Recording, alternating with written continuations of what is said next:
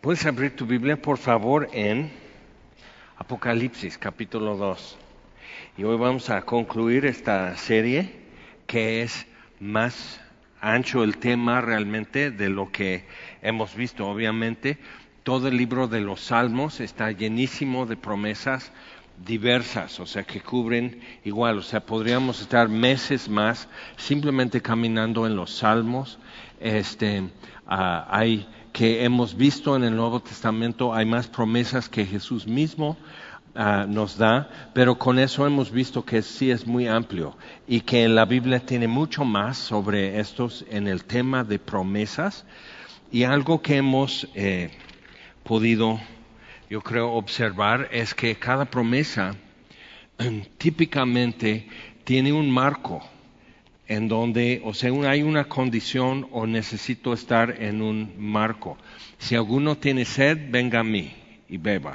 Entonces, hay un mandamiento en eso y de su interior. Entonces, ríos de agua viva, de su interior es la promesa, pero hay un marco donde yo tengo que encontrarme para, para poder ver realizada la promesa.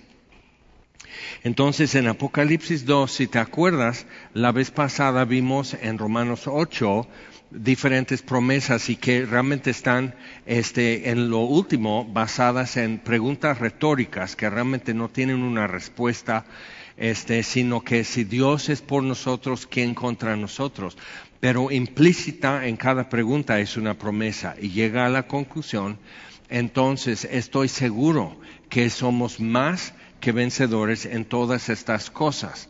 Entonces, eh, o sea, que, acababa de mencionar. Entonces somos más que vencedores. Vencer, conquistar algo, es simplemente ya este, sojuzgarlo, que se rinda, que, rinda su voluntad y, y, hasta su vida, ¿no? Entonces, vencido. Pero, este, pero más que vencedores es que destruyas al enemigo, no nada más lo conquistas y ya lo tienes obedeciéndote o sumiso a ti o algo así, o simplemente humillarlo o algo por el estilo, sino destruirlo.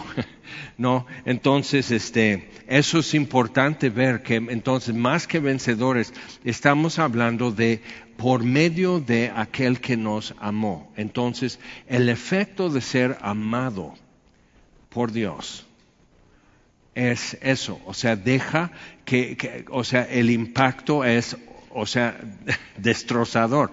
O sea, elimina totalmente al final, no en el momento, sino al final, vamos a, poder comprobar eso. Entonces, ahora en Apocalipsis hay promesas específicas al que venciere.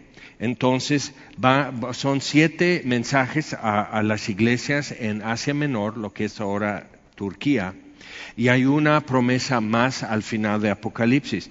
Específicamente, el marco eh, tiene que ver con el haber vencido algo. Y hay algo enfrente, en cada caso, que el que lee o escucha va a tener que, en algún momento, vencer. ¿Ok? Pero entonces es la promesa. Y si vences, esto. Y las promesas son muy interesantes, cómo va recogiendo todo lo que hemos visto desde Génesis también. Ok, entonces vamos a leer ah, Apocalipsis 2. Va diciendo la situación típicamente en cada mensaje, se identifica con alguno de los ah, atributos que Juan ve en capítulo 1, Jesús. Entonces se identifica con con eso, o sea, con los atributos. Y los atributos que él menciona tienen que ver con la situación que el mensajero en cada ciudad tiene que escuchar eso y recibir probablemente una exhortación, quizás una consolación, quizás un, un, o sea, hasta reprendido. Entonces, este, Ah, en, Éfeso dice, ok, tienes todo eso, estás muy bien, estás muy fuerte, no toleras lo falso, los has probado, los has hallado mentirosos, bien, has dejado tu primer amor. Y luego dice tres pasos, recuerda, este, arrepiéntete y haz las primeras obras. Entonces es muy específico lo que tiene que hacer y luego eh, una promesa, versículo 7 El que tiene oído, oiga lo que el Espíritu dice a las iglesias y en cada uno menciona eso. El Espíritu está hablando a las iglesias. El que tiene oídos para oír, entonces nos está hablando. Si tenemos oídos para oír, nos está hablando a las iglesias y dice al que venciere. Entonces eso, eso es, o sea, animándonos. Tienes algo enfrente y va a costar trabajo. Entonces, al que venciere, ¿qué? Le daré a comer del árbol de la vida, el cual está en, el, en medio del paraíso de Dios. Eso es importante, porque eso fue inicial. Adán y Eva expulsados de Edén, Edén ya destruido en el diluvio, ya no existe. Entonces le daré esto. Y cuando al final de Apocalipsis ves el árbol de vida, no un solo árbol, sino toda una pradera de, árboles, y es, son el árbol de vida, y dan sus frutos y el libre acceso. Es parte de la decoración y el placer y el gusto y el gozo de estar en Nueva Jerusalén. Entonces, al, al que venciere le daré a comer del árbol de la vida, el cual está en medio del paraíso de Dios. Ahora, algo importante con eso, ¿cómo, ¿qué sería el que vence? Porque entonces vida eterna, o sea, comer del árbol de, vida, entonces vida eterna ya es nuestra. Eh, el Evangelio de Juan dice, ok, eh, Jesús hizo muchas cosas, pero estas se escribieron para que puedes creer en Él y creyendo tener vida eterna. En primera de Juan, en su primera epístola, también enfatiza eso mucho. Esto es lo que vence al mundo, nuestra fe, que el perfecto amor echa fuera el temor. Entonces, hay aspectos, o sea, tenemos vida en Él. Entonces, ok, tenemos esto y en efecto, entonces, ¿qué es lo que Jesús está diciendo a las iglesias? Aquí estoy yo, ok pero tienes que vencer algo. Hay algo que enfrente todavía hay un tope que tienes que pasar, pero queda como pensado, sí, y vas a poder hacerlo. Ven. Entonces en cada uno está implícito eso, como Jesús nos diciendo, a ver si puedes. Yo realmente, yo no estaba apostando. o sea, no, o sea, Jesús no está, no es eso el tono. Por eso el que tiene oído, oiga lo que el Espíritu dice a las iglesias. Ok, ahora vamos con Esmirna. En versículo 11, este, ah, el problema ahí era que venía una fuerte persecución, terrible persecución en Esmirna. Este, San Nicolás, este, el obispo de uh, Esmirna, Ah, fue mártir después. Este es el, San Nicolás es como el precursor de lo que inventaron de Santa Claus. Pero lo que él realmente, había niños que iban a ser vendidos como esclavos porque sus papás tenían deudas y no podían pagar y no podían mantener la familia y en desesperación y el llanto de la familia, él va pasando, entonces regresa y echa unas monedas por la ventana, pero muy disimuladamente, ya no tuvieron que vender a sus hijos. Entonces, Mirna, este, y es Izmir, ahora en Turquía todavía existe.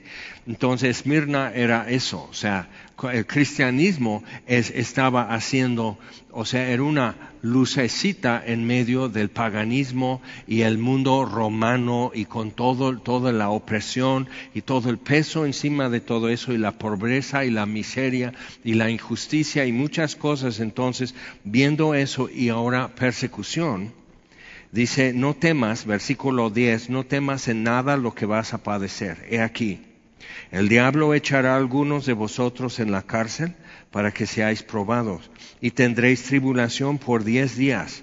Sé fiel hasta la muerte y yo te daré la corona de la vida. Interesante, ¿ok? Otra vez, corona de vida. Es, es haber sufrido tentación, pero la tentación que sería no ser fiel, negar la fe bajo esa persecución. El que tiene oído, oiga lo que el Espíritu dice a las iglesias. El que venciere no sufrirá daño de la segunda muerte, muerte eterna, lago de fuego. Entonces es importante ver eso, la perspectiva, que Dios no les iba a rescatar de la persecución. Algunos iban a morir, otros iban a ser torturados, otros en la cárcel, iba a ser terrible, ¿ok? Pero entonces no temas. Y si, y si eres fiel, te daré yo así, corona de vida. No es corona de un rey, sino como laurel de, las Olimpiadas, o sea, vencedor, ganaste. Corona de vida. Tú reinas en vida, tú eres el, el o sea, master en, en vida porque fuiste fiel hasta la muerte. Entonces, es, muy sencillo eso, es muy directo y nosotros, o sea, no, no, yo he escuchado a veces como exposiciones en, esta parte y como que lo hacen en muchas capas y dicen esto y luego, bueno, lo que pasa es esto y eso representa la iglesia del tercer siglo o del segundo siglo o algo así. digo, ¿qué tal si realmente en Esmirna gente real, no simbólica, no alegórica, sino gente real que tenían nombres y domicilios y, parientes y planes para ese año, les iba a tocar fuerte persecución y necesitaban escuchar directamente lo que el Espíritu dice a las iglesias, gente como nosotros porque en, en, los casos de la vida realmente tú no eres alegórico, tú eres real, tú no eres un símbolo, tú eres tú. Necesitamos no promesas simbólicas, sino muy concretas que, que podamos llevarnos en la mano así. Ok, vamos con Pérgamo, que también todavía existe en Turquía. este, mira cómo se identifica. El que tiene la espada aguda de dos filos, la palabra que sale de su boca, dice esto. Yo conozco tus obras y dónde moras, dónde está el trono de Satanás. ¿Cómo, la ves? O sea, no estás frente a sucursal.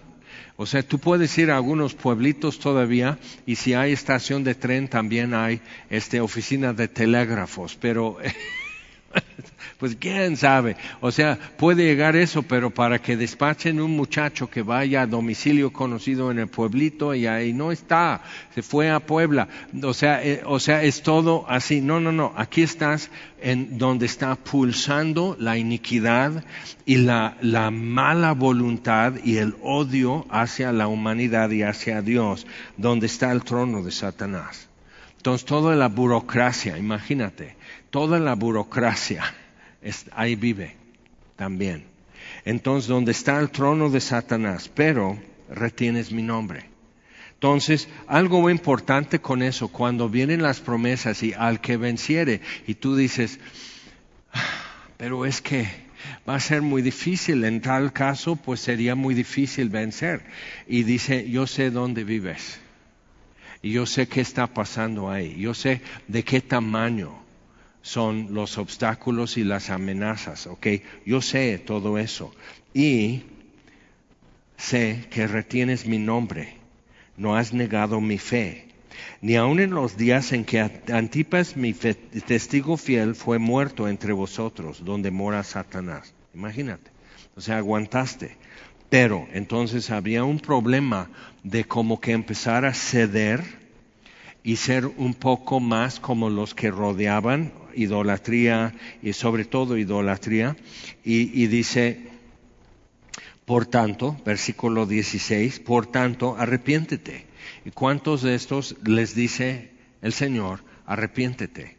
Entonces, cuando ves eso, cuando algo frente a ti está que dices, ah, así empiezas como a ser un ataque de asma o algo así, necesitas reconocer eso, decir, ¿de qué me tengo que arrepentir que esto ya me está poniendo mal y necesito oxígeno o algo así y así? Entonces, o sea, ¿qué, qué, qué me está pasando y por qué? Arrepentimiento, o sea, metanoia, voltear mi entendimiento al revés como un suéter, entonces, ¿qué, qué, ¿cómo podría eso remediar lo que me está pasando? Entonces, por tanto, arrepiéntete, pues si no, pero, y entonces no, Jesús no acepta, pero es que está muy difícil aquí, está muy complicado aquí, porque aquí está el trono de Satanás. Es el mero. O sea, aquí, aquí truena. Ahora sí. Entonces es importante ver eso. En conferencias de pastor les digo un, secreto de insider, que es que normalmente cuando, si dan, por eso no, no lo damos, soy malo. Pero entonces, si dan como que, pues yo estoy en este ah, San Gaudencio, el Matorral, eh, un rancho aquí, nosotros estamos en una misión, es un lugar muy difícil realmente. Entonces siempre están así como pidiendo disculpas. Es un lugar difícil. Y otro pasa, es un lugar difícil. Realmente está complicado donde estamos nosotros. Entonces, por fin, cuando te dejan pasar, ¿qué dices? Pues estamos en Cuernavaca y es un lugar difícil. Entonces llega el momento que podemos decir, ok, a la de tres, todos vamos a dar la vuelta de hoja, que donde quiera está difícil, ¿de acuerdo? Entonces, ¿qué hacemos? Porque simplemente es como que eso hace que a mí me exenta de dar fruto, de ser eficaz en mi camino con el Señor. Como que no tengo que obedecerle. Pero cuando vas leyendo esto, nadie exenta y hay la oferta, o sea, una puerta se está abriendo delante de ti con obstáculos y amenazas y miedo y cualquier cosa. Y una puerta se está abriendo y el Señor está diciendo, pero al que venciere, yo le daré esto.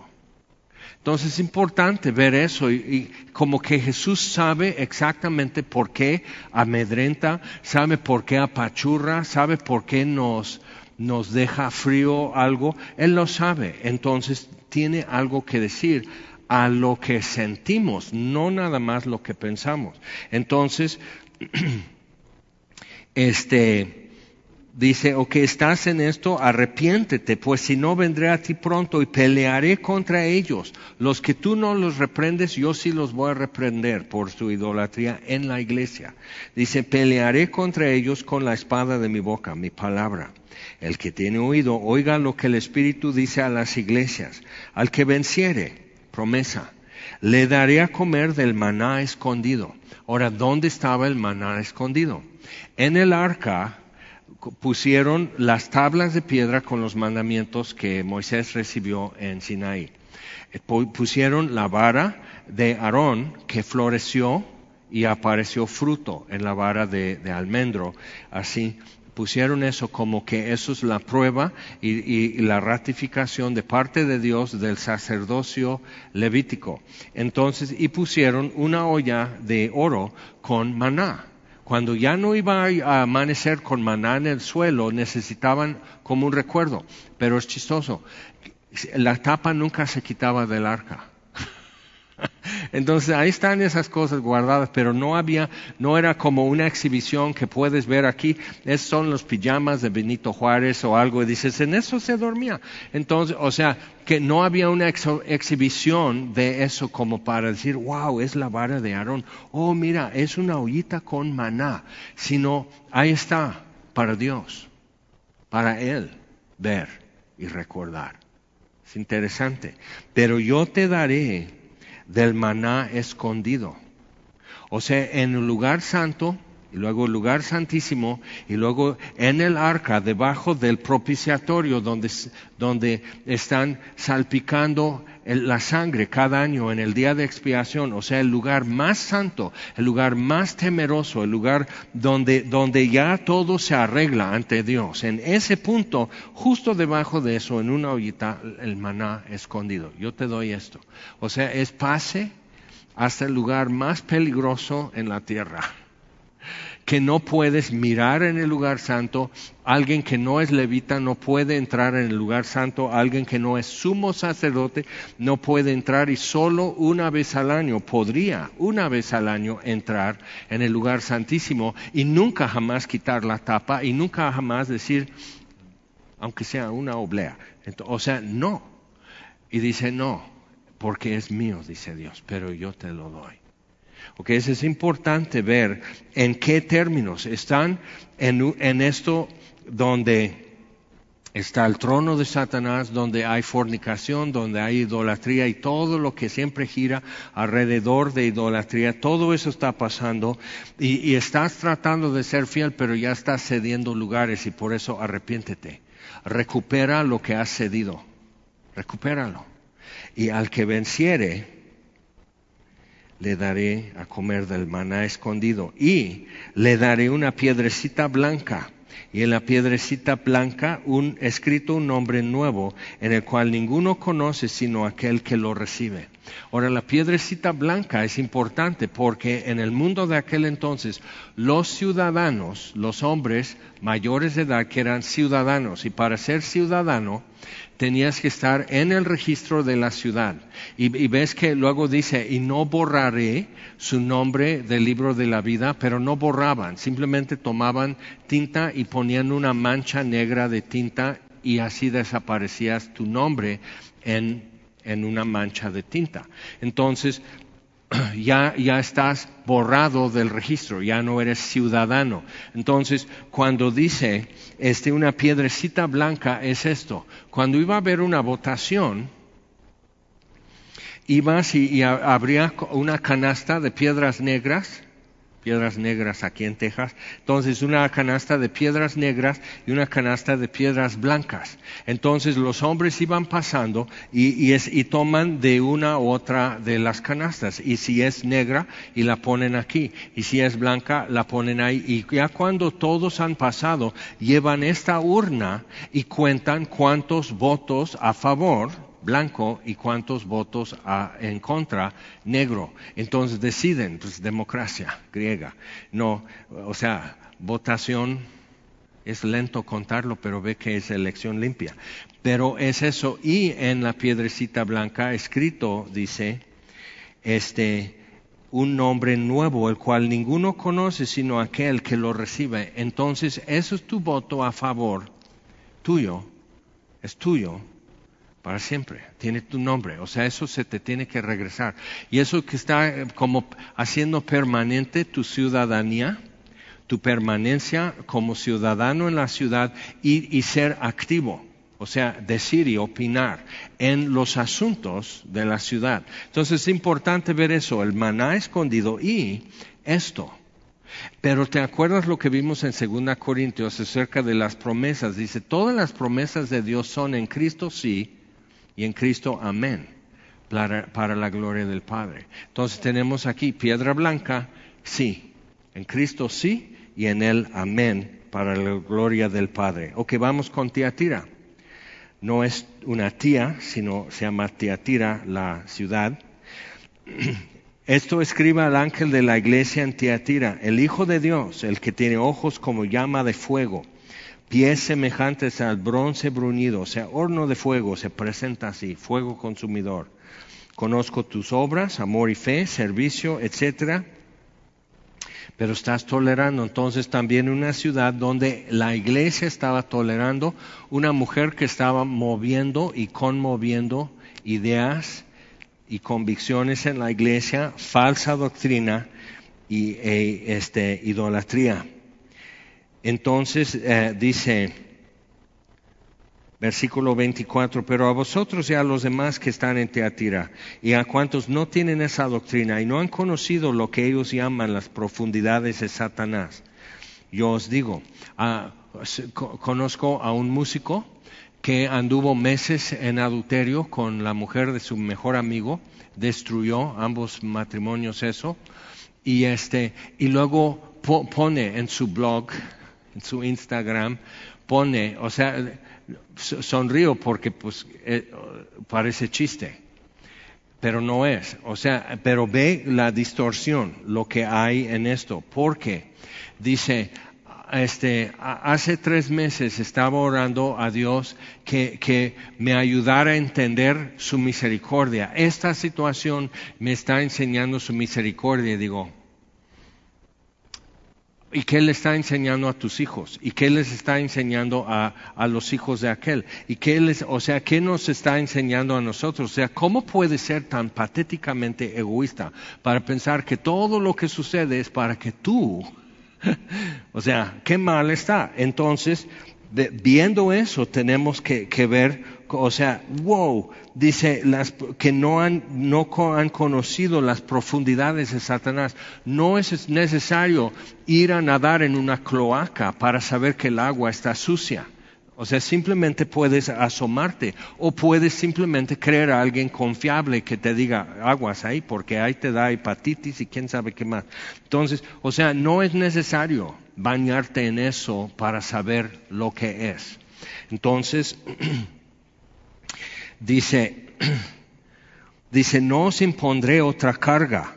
O sea, eran jalones ya, y presión, y opiniones, y miradas, y como que te sesgan y todo. Cuando eso está pasando, porque tanta es la malicia, y así, y confusión, pero dice, lo que tenéis, retenerlo hasta que yo venga. Entonces vemos, la situación estaba difícil y mucha presión y mucha confusión.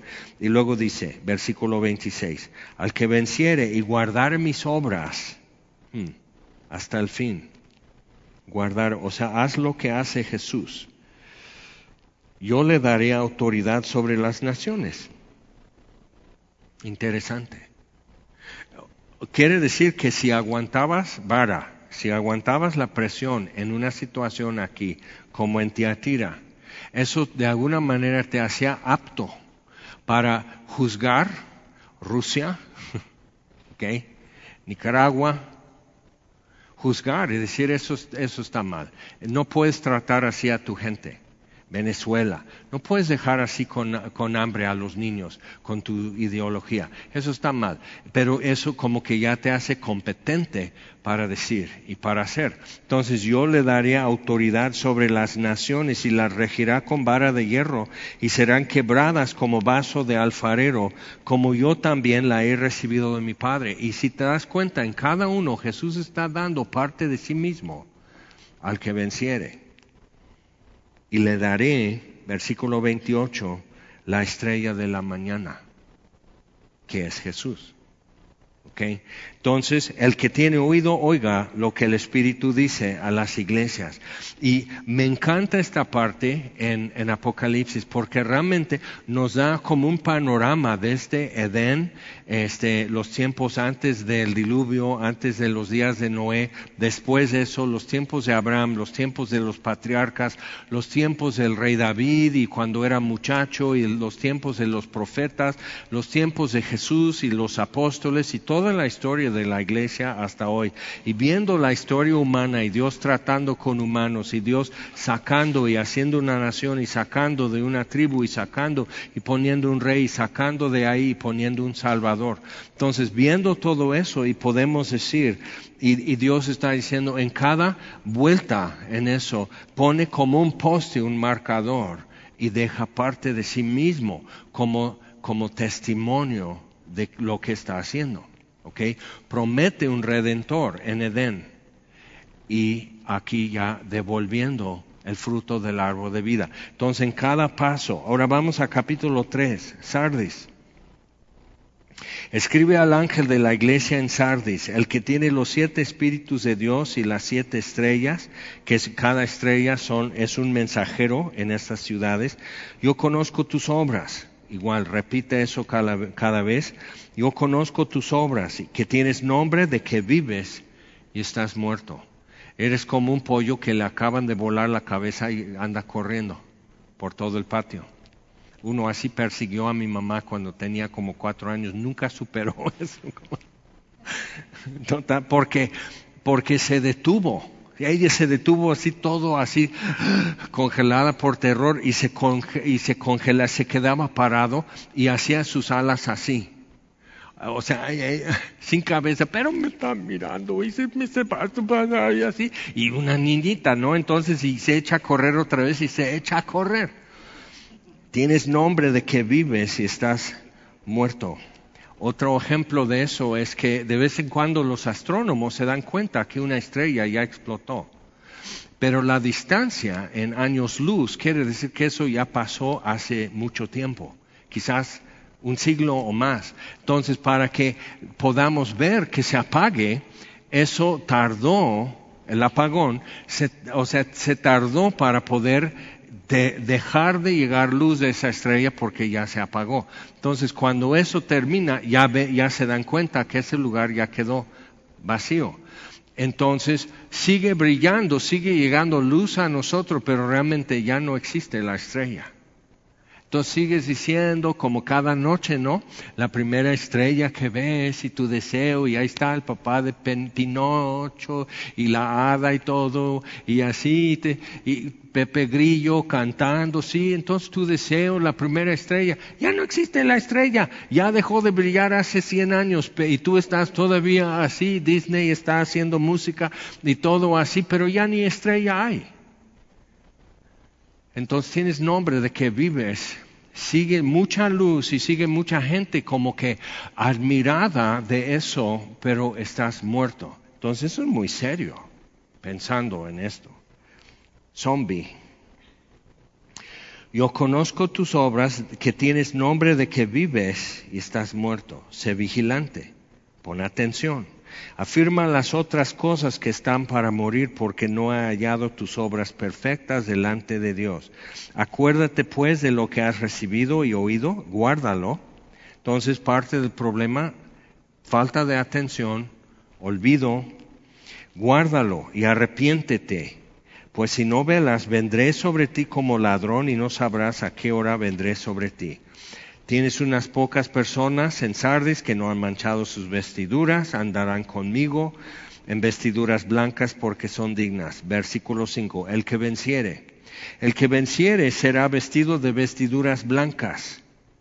Pero al final de Apocalipsis vemos toda la multitud en vestiduras blancas. Al principio de Apocalipsis vemos así después del rapto y toda la iglesia, todos los redimidos cantando, alabando al Cordero y todos vestidos en lino blanco. Entonces, vemos eso, dice el que venciere. Entonces, no es que uno que otro, no es como que ofrecen una beca a los tres promedios más altos en ingeniería. Hay una beca completa, una beca parcial y una beca que te pagan un semestre en España. Entonces, ok, ya está, estás con eso y dices, solo tres, y ves alrededor dices, somos como veinte que queremos esas becas va a ser aguerrido. Ok, entonces no, aquí vemos un número que nadie puede contar.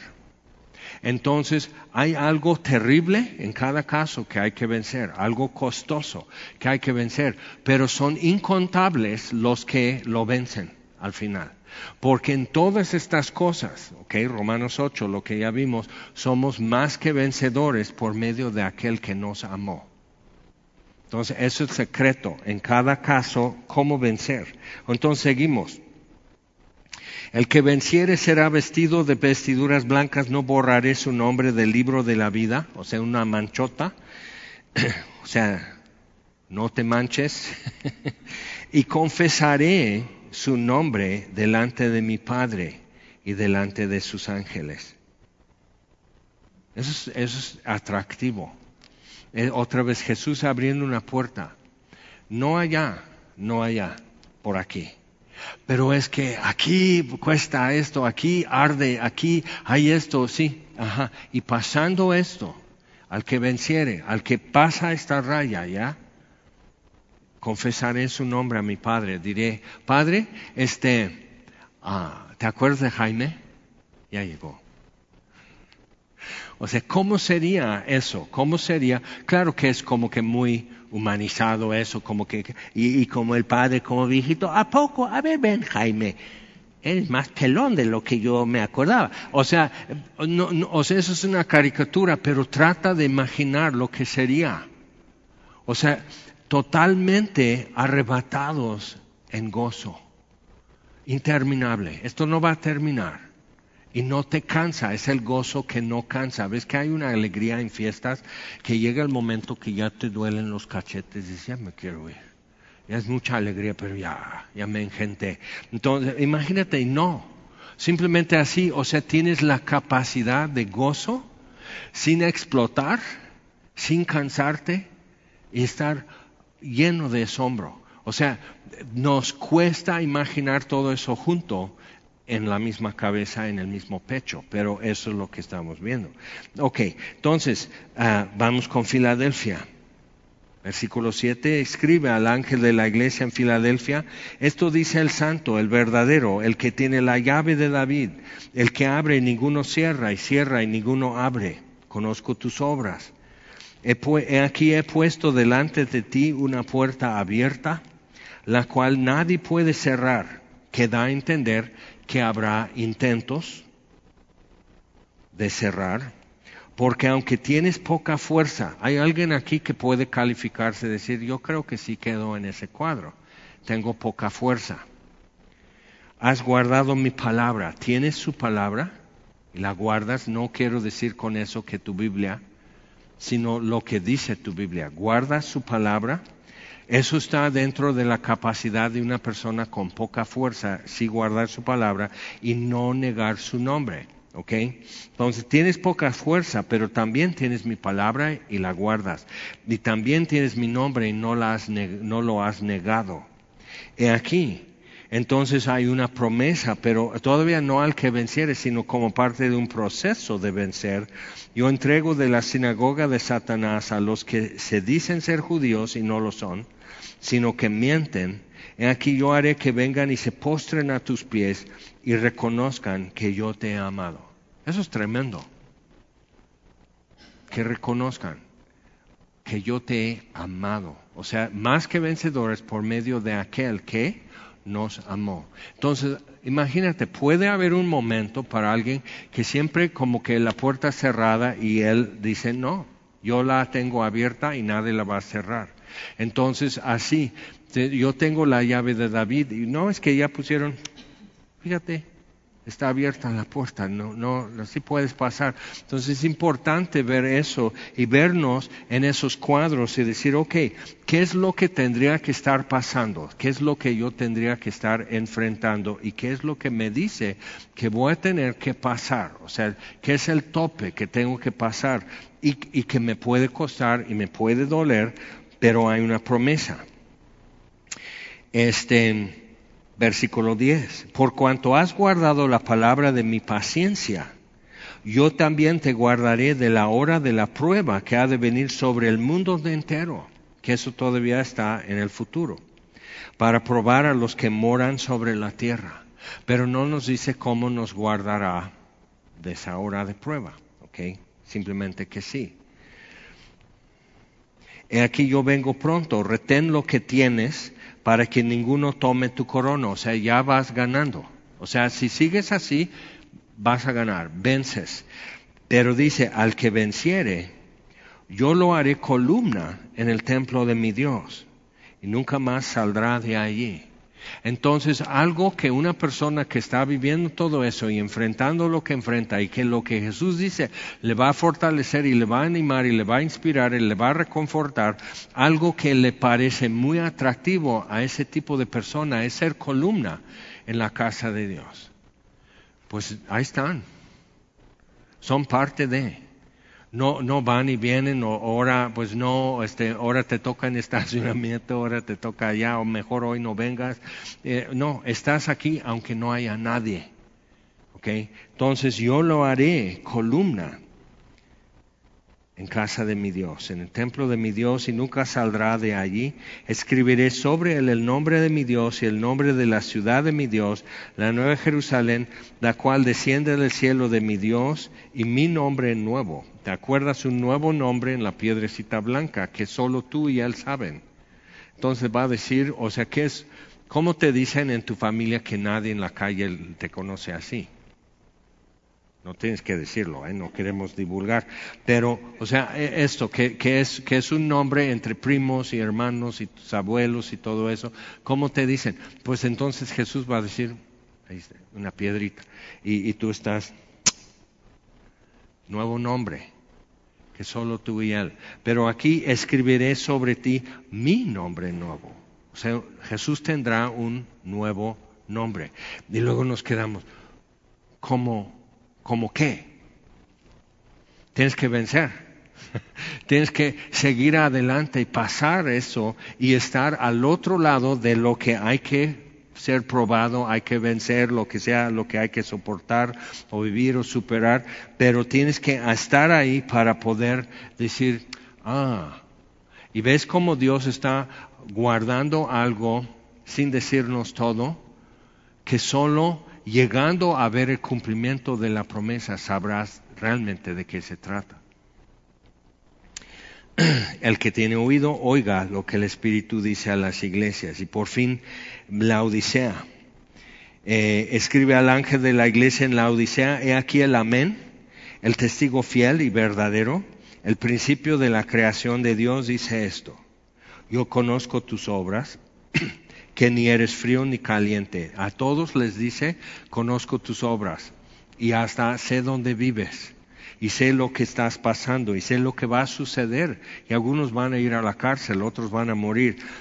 Dice, pero aquí que ni eres frío ni caliente. Ahora, la Odisea tenía algo curioso. Eran tres ciudades cercanas y tenía un acueducto eh, en la Odisea que llegaba de Colosas, donde los colosenses, y otra ciudad cercana, Hierápolis. Entonces, una este, traía agua súper helada, eh, como del pico de Orizaba, si tú estás de aquel lado, por Orizaba, en Nogales, por ejemplo, el agua sale, o sea, filtrando de las nieves, sale el agua heladísima, es de las nieves del pico de Orizaba. Si tú vas al valle de Tehuacán, el agua sale tibia, no caliente, sino tibia, porque ya pasó mucha distancia en, en ríos subterráneos y este, pues ya no está helada el agua, pero es de la misma nieve. Entonces imagina, esto son termales, salía el agua caliente y en este frío, entonces parte de la, como la fama y el lujo de la Odisea es que tenían acueductos entrando a la ciudad y tenías agua fría y caliente. Podrías como que abrir y cerrar como nosotros, que es muy ordinario para nosotros, pero para ellos, para tener agua caliente tenías que cortar leña y hervir el agua. Entonces, con eso podían, este, pero el agua de los termales olía un poco azufre. Entonces dice, por cuanto eres tibio, ok, que ni frío ni caliente, pero por cuanto eres tibio, te vomitaré de mi boca, ok. Entonces ve esto, dice, porque tú dices, y ahora nos va a decir en qué consiste su tibieza. Yo soy rico y me he enriquecido y de ninguna cosa tengo necesidad. Y no sabes que tú eres un desventurado, miserable, pobre, ciego y desnudo. Por tanto, yo te aconsejo que de mí compres oro refinado en fuego, para que seas rico, y vestiduras blancas para vestirte. ¿Pero de quién? De Jesús. Lo tienes que conseguir de Él. y que no se descubra la vergüenza de tu desnudez y unge tus ojos con colirio para que veas. Igual en la región se vendía un, tratamiento para ojos, infecciones de ojos. Yo reprendo y castigo a todos los que amo. Sé pues celoso y arrepiéntete. He aquí yo estoy a la puerta y llamo. Y siempre decimos eso en alcances evangelísticos. Y digo, ay, es muy padre, ¿no? Pero es muy feo que fuera de una iglesia Jesús esté tocando. Y ay, pues no deja de tocar. A ver, ábrele. Entonces no estaba aquí, no que donde dos o tres. y Jesús todavía fuera. Entonces sí es medio feo. Estoy en la puerta y llamo. Si alguno oye mi voz y ves que Él trata con individuos, si alguno oye mi voz y abre la puerta, entraré a él y cenaré con él y él conmigo. Al que venciere, y ahí viene, resumidas palabras, le daré que se siente conmigo en mi trono. Pero estuvo muy mal, estuvo tibio, estuvo como enaltecido.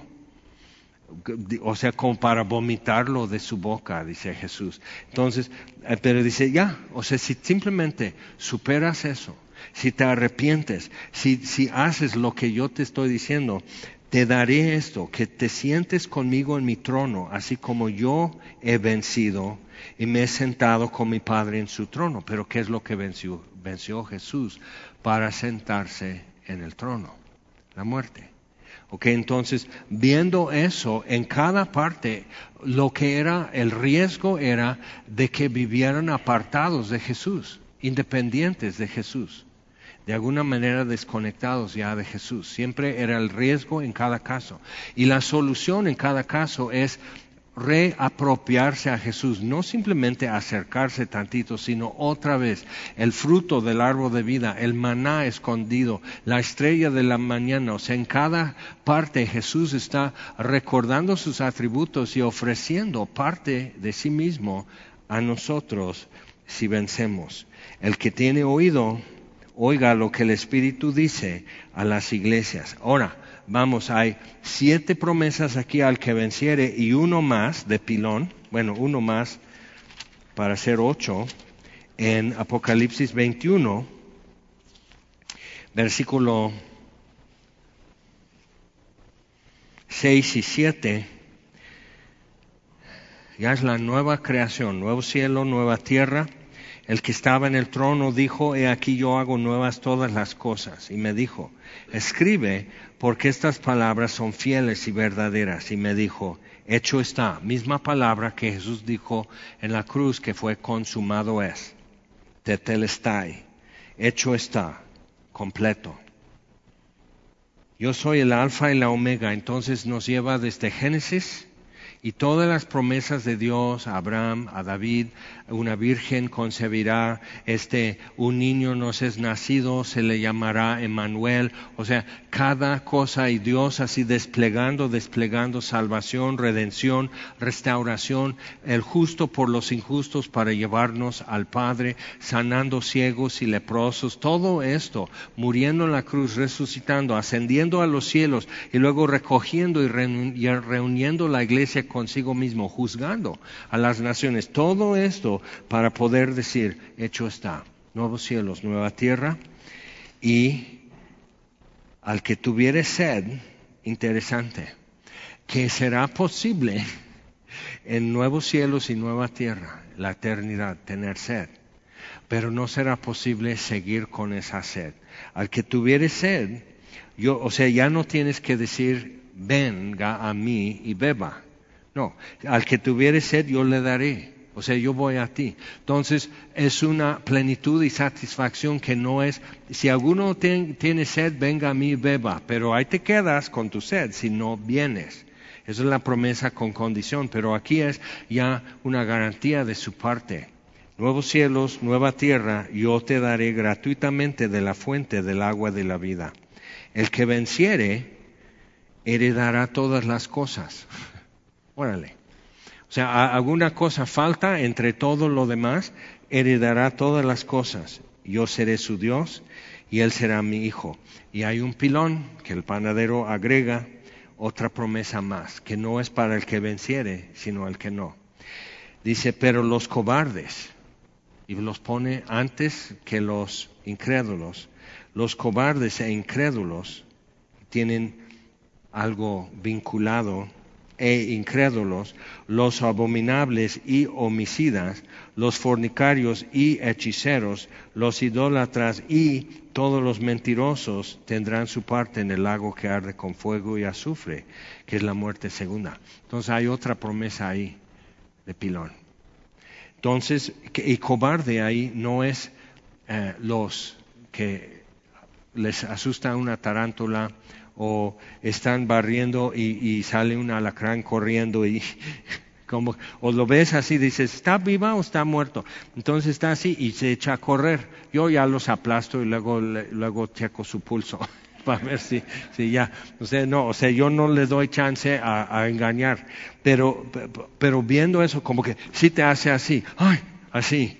Es cualquier cosa y, y este un amigo tenía pollitos en su patio eso fue en Tehuacán, tal cosa no sucede en Morelos. Entonces, eh, tenía como un montón de tejas, así, un montón amontonado de tejas, eh, qué elocuencia. Entonces, así, y los pollitos, y uno por uno los pollitos empezaban a faltar. Y, puso mejor malla alrededor de los pollitos, y eran bebés pollitos, todo, y empezaban a desaparecer y todo. Entonces dice, pues tiene que haber algo así. Y un vecino dice, vecino, ¿qué estás buscando? Pues no sé, pues algo viene, pues no sé si una víbora o algo, pero creo que algo se está llevando los pollitos. Dice, ¿no viste la esa? ¿Cómo que la esa? Sí. Es como, no sé si una araña o qué será. Ah, pues por si por ahí. Entonces sigue buscando y ve, eso te va a dar pesadillas. Entonces ve, hazte, la idea más grande que mi mano y entre las tejas y está con eso y piensa que es un palo y hace esto y se retira. Es una de las patas de quién sabe qué arácnida de película, así, y dice, entonces ya para dormirse en la noche puso periódico todo alrededor de la puerta y durmió con el niño así. O sea, dice, qué susto. Y pues deshizo el montón. Dice, bueno, sí, eh, no sé dónde esté esa cosa, pero no lo quiero aquí. Ahora, ¿por qué estoy diciendo todo esto? Ah, los cobardes. Cualquiera, al ver eso entre las tejas y la pata de, un enorme animal, como que dices, y entras a la casa, vi una, ah, tenemos un poco de veneno para mí. Eso no va a matar ese monstruo, pero yo quiero morir, yo no quiero ver eso otra vez. Entonces, o sea, eh, cualquiera se asusta con eso, es un reflejo natural, ¿ok? Estás en el agua, en Acapulco, y ves así aleta, y haciendo eso dices, no es, no es delfín, es tiburón, y tum, tum, tum, ya voy a hacer noticia Alguien va a decir, joven, guapo, despedazado por tiburón, que después lo escupió en la playa porque supo feo. Entonces, o sea, ves, cualquiera se asusta con esas cosas irregulares, así, son instintos y así, pero los cobardes es un, es un hábito. Es, es también, es lo que podríamos llamar timidez, pero, pero, pero es un hábito de tener miedo a todo y como justificarte en, en algo. No son fobias, eso es enfermedad mental. O sea, tener miedo a los gatos. El gato no te va a hacer nada. Entonces, o sea, eso no es racional, sino, sino crear razones. Entonces, una preferencia es un hábito. Los cobardes. Y eso va vinculado con los incrédulos, que también es un hábito es una preferencia, porque no es que falta evidencia o que Dios no está realmente tratando con cada ser humano para que no sea incrédulo, entonces es un hábito y una preferencia y van vinculados cobardes, incrédulos y juntos al lago de fuego. Eso está fuerte, pero eso es otro tema. Ok, entonces ya vimos siete promesas al que venciere, uno más heredará todas las cosas y yo seré su Dios. Dios diciendo, aquí estoy, todo yo para ti. ¿Qué más? O sea, ¿qué más necesitamos? ¿Qué más hace falta? Entonces, cuando estás con eso y sientes que el próximo paso va a doler, es caminar sobre vidrio roto, eh, va a arder, es caminar sobre brasas. Este, eh, el próximo paso, o sea, con el peso que traes encima, tiemblan tus rodillas y estás así. Y pero acuérdate, Dios aquí está diciendo, tienes algo que hacer. ¿Ok? Tienes algo que hacer. Y aquí estoy yo justo después. Al que venciere entonces, el que tiene oído para oír, oiga lo que el Espíritu dice a las iglesias. Vamos a orar. Señor, te damos gracias por tu palabra, gracias por grandes y preciosas promesas de principio a fin en tu palabra y durante historias y brincamos un montón de promesas que ahí están para el que quiere caminar sobre esos terrenos, para escuchar cuando tú hablas a Agar, la sierva de Sara, cuando tú estás hablando en sueños a José, el hijo de Jacob, cuando tú prometes algo a Jacob, cuando tú estás prometiendo al, simplemente al escriba que escribía las profecías de Jeremías y le das una promesa, y grandes promesas, y de repente nos caen encima y no sabemos dónde guardarlas, pero las que hemos podido ver, Señor, nos damos cuenta que, número uno, si son grandes, si son preciosas y necesitamos ponernos en un marco específico para que esa promesa funcione. Entonces, Señor, llévanos en tu palabra otra vez a repasar esto, a vivir esto y decir qué es lo que tú esperas de mí, Señor, mientras yo espero tus promesas. Y por último, vimos aquí que tu expectativa total porque nos has dicho que somos más que vencedores en todas estas cosas por medio del que nos amó, que eres tú, que tu expectativa es que sí vamos a vencer y que cada promesa aquí se va a cumplir en nosotros y que eso es tu gozo y tu deleite verlo suceder, uno por uno, cada uno aquí. Entonces lo que está delante de cada uno, que de momento si mordemos los labios un poco y no sabemos qué hacer, recuérdanos tus promesas, Señor, porque tú estás al otro lado de este próximo paso con una promesa en la mano. Damos gracias, Señor. Gracias por ser fiel, gracias por ser fiel y el, fiel testigo y el amén y el que es verdadero y la palabra que sale de, su, de tu boca, Señor, es suficiente. Gracias por tus ojos como llama de fuego y su, tu sol, eh, eh, así ascendiendo el sol en tu rostro, Señor. Y gracias porque está el Cordero como inmolado, pero en pie que vive. Gracias porque tienes las llaves de David y que tú tienes en tu diestra a las estrellas, Señor. ¿Qué más queremos? Eres nuestro Dios. Te damos gracias, Señor. Obra en nosotros y guíanos en estas cosas. Enséñanos una y otra y otra vez más estas promesas. Te lo pedimos en el nombre de Jesús. Amén. El Señor les bendiga.